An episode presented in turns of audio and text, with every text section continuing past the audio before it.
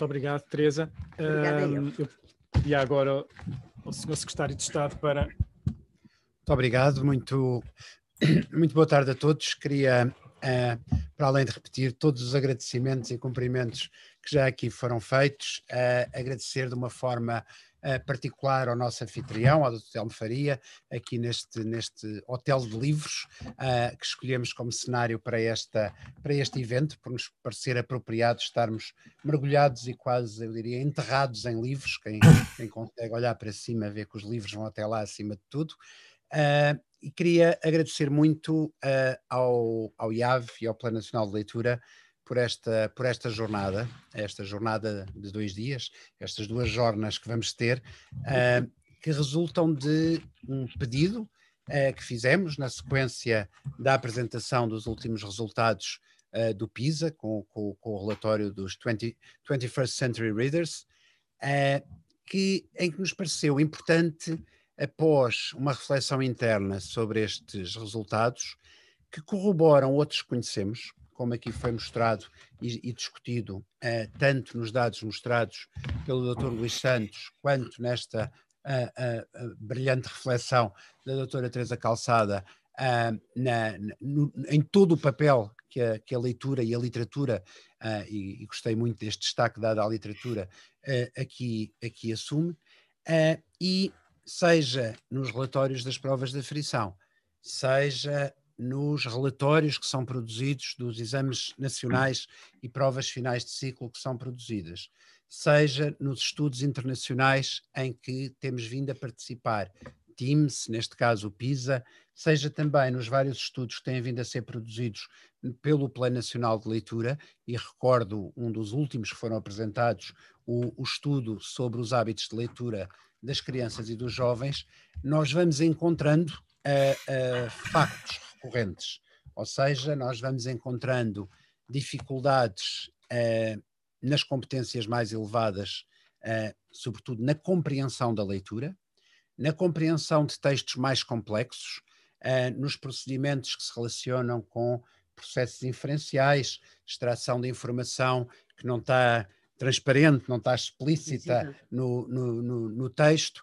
Uh, e encontramos também, como já aqui foi referido por ambos, esta uh, forte assimetria, este eterno, parece que, determinismo social uh, associado à leitura, que é aquilo que vimos a verificar, temos vindo a verificar em vários anos, crianças e jovens que vivem rodeadas de livros, que estão em famílias de leitores, que estão em ambientes em que se fala do que se lê e que se fala de livros, uh, tornam-se leitores mais proficientes, mais rapidamente, mais motivados e mais encantados pela, uh, pela leitura. Ora, uh, é por isso que há escola, é por isso que há bibliotecas públicas, bibliotecas escolares, é por isso que cá estamos, é exatamente para não nos conformarmos com a constatação destes factos, mas para dizer se há alguns que não têm ambientes propícios ao desenvolvimento da capacidade de ler e do gosto de ler, uh, e de, desta apropriação uh, da leitura em, todo, em todos os seus formatos e em todos os seus géneros e registros, uh, porque de facto algo que o PISA tem vindo a fazer é mostrar de uma forma claríssima que ler uma narrativa é diferente de ler um gráfico e a legenda associada, e que por vezes eu consigo ler muito bem aquele que parece superficialmente um texto mais denso, mas não tenho competências de leitura também em dimensões mais, uh, mais funcionais.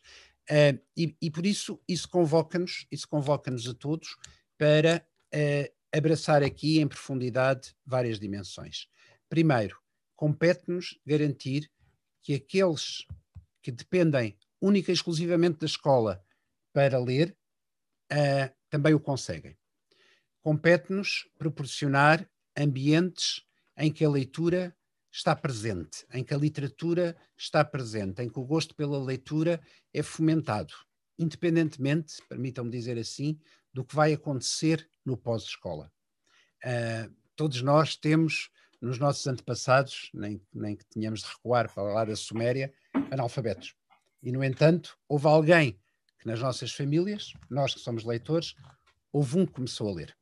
Uh, porquê? Porque alguém acreditou ou o próprio também acreditou que era capaz que era, era capaz de ler, que a leitura não lhe estava uh, vedada à partida. E como a Teresa disse muito bem, nenhum de nós nasceu leitor.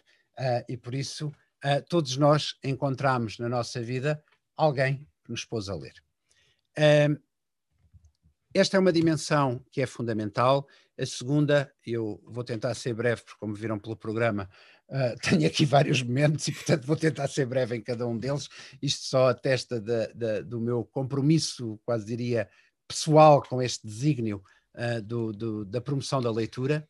Uh, mas, como dizia o, o, o Luís Santos, nós temos vindo a assumir de uma forma muito clara, desde a anterior legislatura, que a função dos vários instrumentos de avaliação externa é ajudar ao desenvolvimento de práticas através de dados que estão sistematizados a escalas nacionais ou internacionais para sabermos exatamente quais são as áreas, quais são as áreas em que é preciso investir mais. E nós conseguimos, através do PISA, através do TIMS, através dos estudos diagnósticos do IAV, das provas de aflição, dos estudos mais aprofundados que se fazem uh, no âmbito do Plano Nacional de Leitura, conseguimos hoje isolar variáveis muito concretas uh, que representam áreas fortes de investimento.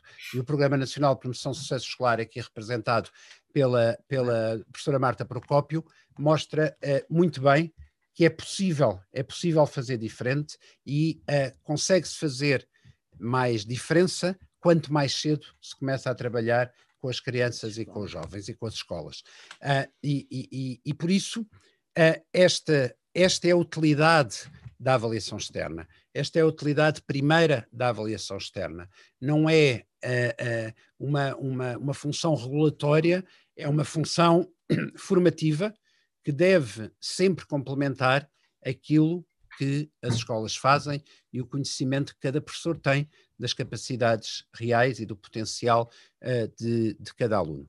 Finalmente, queria, uh, queria apenas referir uh, que é com grande agrado que na organização desta jornada discutimos de quem é que precisávamos é? nesta transição dos dados para, para a prática mediada por políticas de promoção da leitura.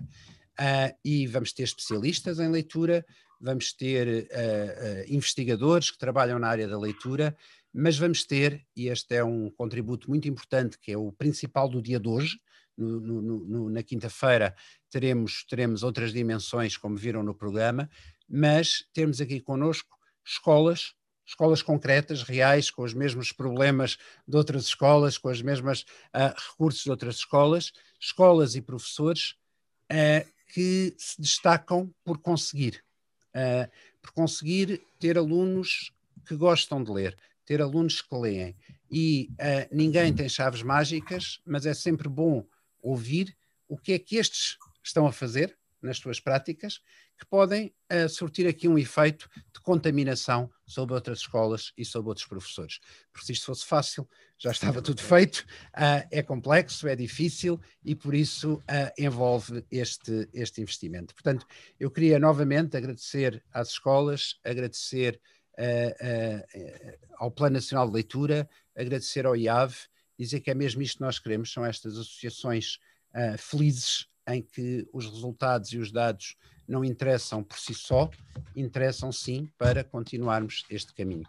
Nós estamos, como é sabido, na, na, na preparação de anos letivos que estão também fortemente comprometidos uh, pelo, pelo efeito da pandemia, sobretudo nas crianças mais novas. Sabemos também, recolhendo uh, não só as evidências uh, que temos através do, deste estudo amostral diagnóstico, mas também do, do, contacto com as escolas, das auscultações que temos vindo a fazer nos últimos meses, que a leitura nos mais novos é uma das competências mais perturbadas pelos períodos de confinamento, sobretudo nas crianças que estiveram no primeiro e segundo anos destes dois anos letivos, uh, e por isso isso significa que uh, haverá um compromisso da parte do Ministério da Educação para que a promoção da leitura seja uma área de influência dominante neste, neste plano que se está, uh, que se está a preparar. Uh, a, a, a, Teresa Calçada falou muito, a nossa comissária, do, do, gosto, do gosto de ler. Aqui há tempo, numa conversa que tivemos uh, no plano, falávamos disto, que é, uh, eu até disse, eu não gosto de futebol, lamento aos amantes do futebol, mas não quero que, e também não quero que haja um promoção, uma, uma, campanha de promoção do gosto do futebol.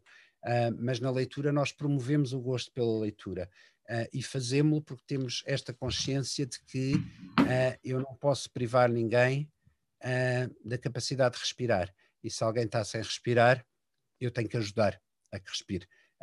caso contrário, morre na asfixia. E, e, a leitura e o gostar de ler também não são uma opção. são, na verdade, a garantia plena de que há um acesso à fruição cultural, à fruição estética e à liberdade plena. Não é por acaso que os livros são proibidos em regimes ditatoriais. É aí que eles ferem e matam, e em democracia não há uh, proibições, há sim uh, recomendações e trabalho conjunto como o que aqui estamos a fazer. E vamos ao trabalho, senão